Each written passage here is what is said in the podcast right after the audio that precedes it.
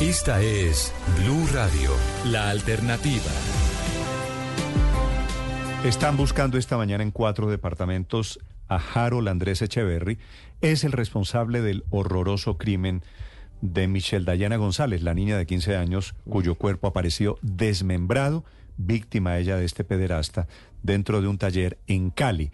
La historia es francamente conmovedora, desgarradora. Novedades que nos cuenta en Cali a esta hora Lina Vera.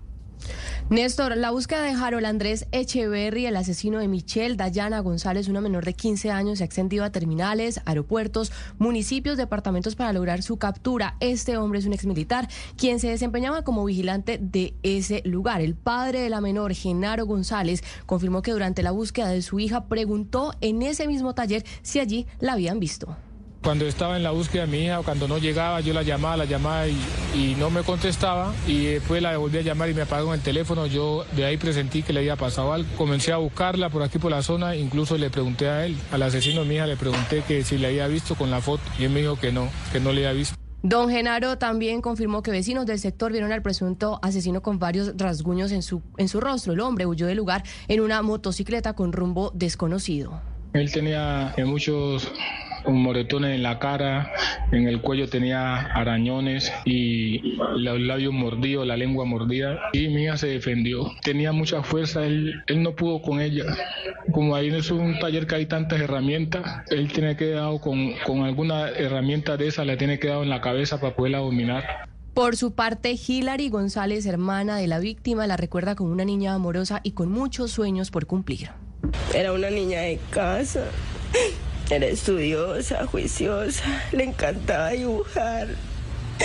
Era muy alegre, era muy inteligente. Por su parte, tanto las autoridades como la alcaldía de Cali ofrecieron una recompensa de hasta 100 millones de pesos que permita capturar pues a este hombre. En el barrio hay desconsuelo y a través de velatones la comunidad pide justicia y que este caso no quede impune, Néstor. Lina, 7 de la mañana, 49 minutos. El doctor Jimmy Deranguet es el secretario de Seguridad de Cali que maneja esta crisis producto de este terrible homicidio, feminicidio en realidad. Doctor Dranguet, buenos días.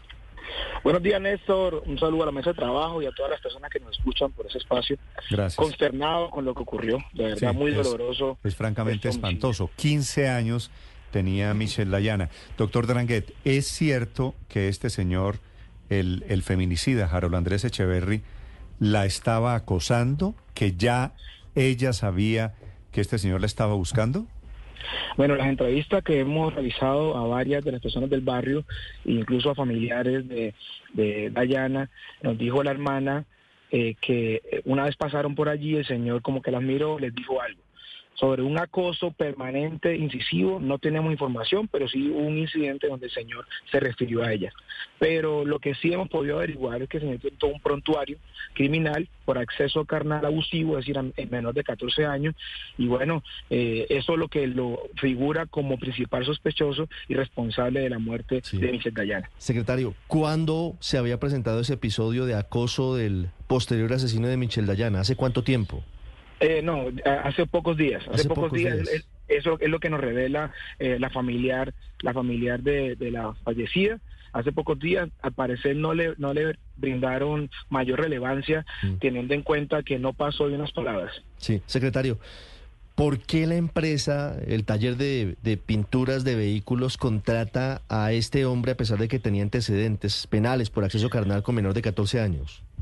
Bueno, según la, según la información previa que nos da el responsable del taller, que le dio la oportunidad para que se resocializara, le dio la oportunidad para que buscara un nuevo camino, pero definitivamente hay una irregularidades allí, por eso varios trabajadores del taller y su propietario están vinculados al proceso, ya han surtido varias entrevistas y le he pedido a la autoridad de policía a los gente que están investigando el caso que tienen que estar de manera permanente vinculados estas personas, porque por si por acción, por omisión, hay alguna persona responsable de lo que pasó, tendrá que, que, bueno, llevarlo ante la justicia y responder por este incidente. Ese homicidio de Dayana no va a quedar en impunidad y toda aquella persona que pueda estar involucrado para que se generara este hecho atroz, tendrá que responder. Sí, secretario Dranguet, han salido algunas versiones a la luz sobre el estado de este hombre, de Harold Andrés Echeverry.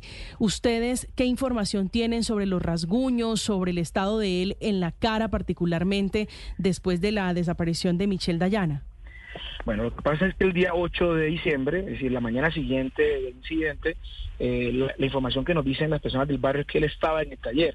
Cuando llegan los trabajadores, cuando llega la autoridad de policía a hacer la revisión las pesquisas, eh, varios de los trabajadores del taller lo vieron y le identificaron eh, un golpe en el ojo, le identificaron rasguños en su rostro, en, principalmente en su labio y en el cuello.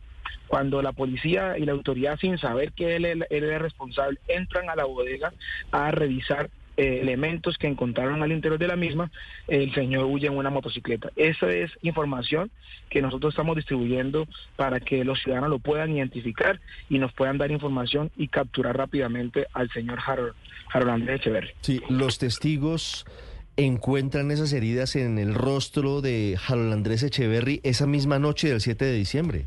No, al día siguiente, al día siguiente y lo que manifiestan y lo que manifestó el sujeto es que eh, tuvo un accidente en el interior de la bodega, eh, al parecer con una lámpara y ese fue el motivo de sus laceraciones. Esa fue la excusa que presentó pues para evadir su responsabilidad. Eso eh, entiendo yo que tuvo que haber despistado a los trabajadores, a sus compañeros de trabajo y le dio la oportunidad de salir del sitio. Mm. Secretario, es decir, que este hombre, después de haber violado y asesinado a, Michelle Dayana, llegó el 8 de diciembre como si nada a trabajar? No, lo que entiendo es que no, nunca se fue del sitio, porque... Él tenía el turno nocturno.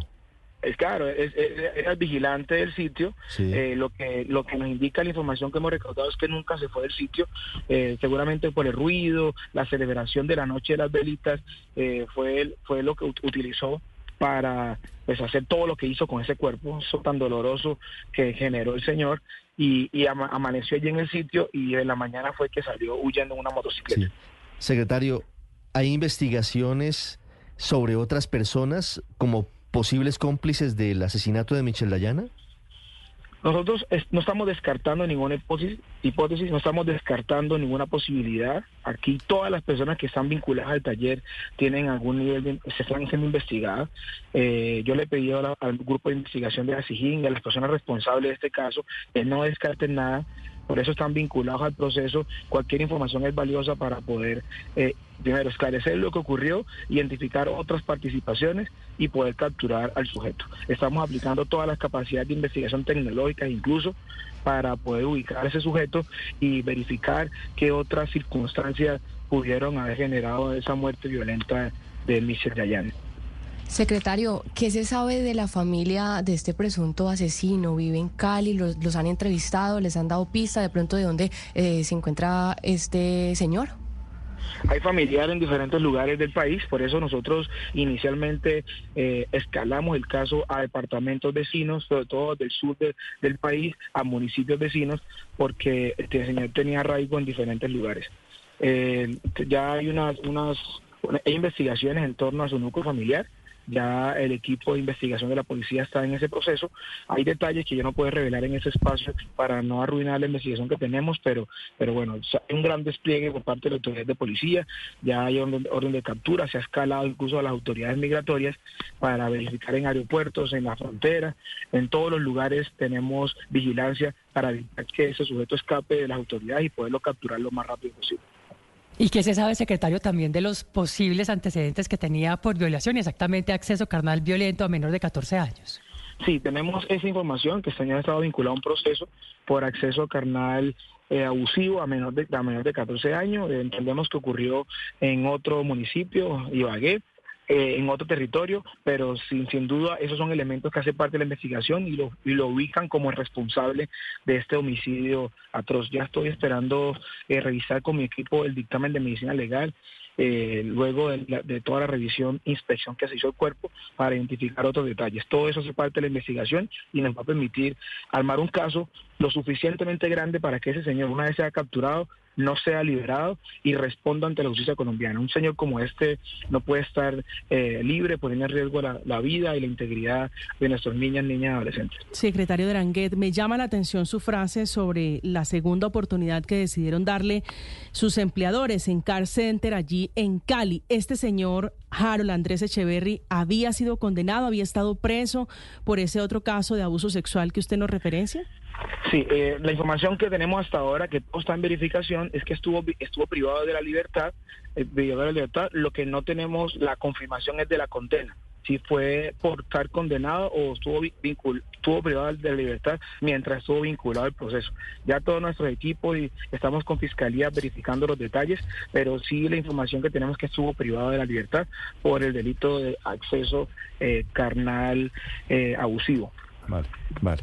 Pues estos son los detalles alrededor de el autor, de la víctima de este horroroso, escabroso hecho alrededor de la muerte de Michelle Dayana González. Doctor Dranguet, feliz día, gracias por acompañarnos. Un saludo para la gente en Cali. Muchas gracias, un saludo y recordar que estamos ofreciendo hasta 100 millones. 100 millones de pesos, sí señor, es la recompensa. Es la recompensa. Mire, ah. eh, eh, ¿estaría en Ibagué, en el Tolima, el, el asesino secretario? Bueno, nosotros tenemos un curso de, de trabajo con nuestra policía no puedo revelar detalles, como le decía, pero lo estamos buscando en todo el país. Hemos, hemos escalado el caso a diferentes unidades de policía, a diferentes metropolitanas.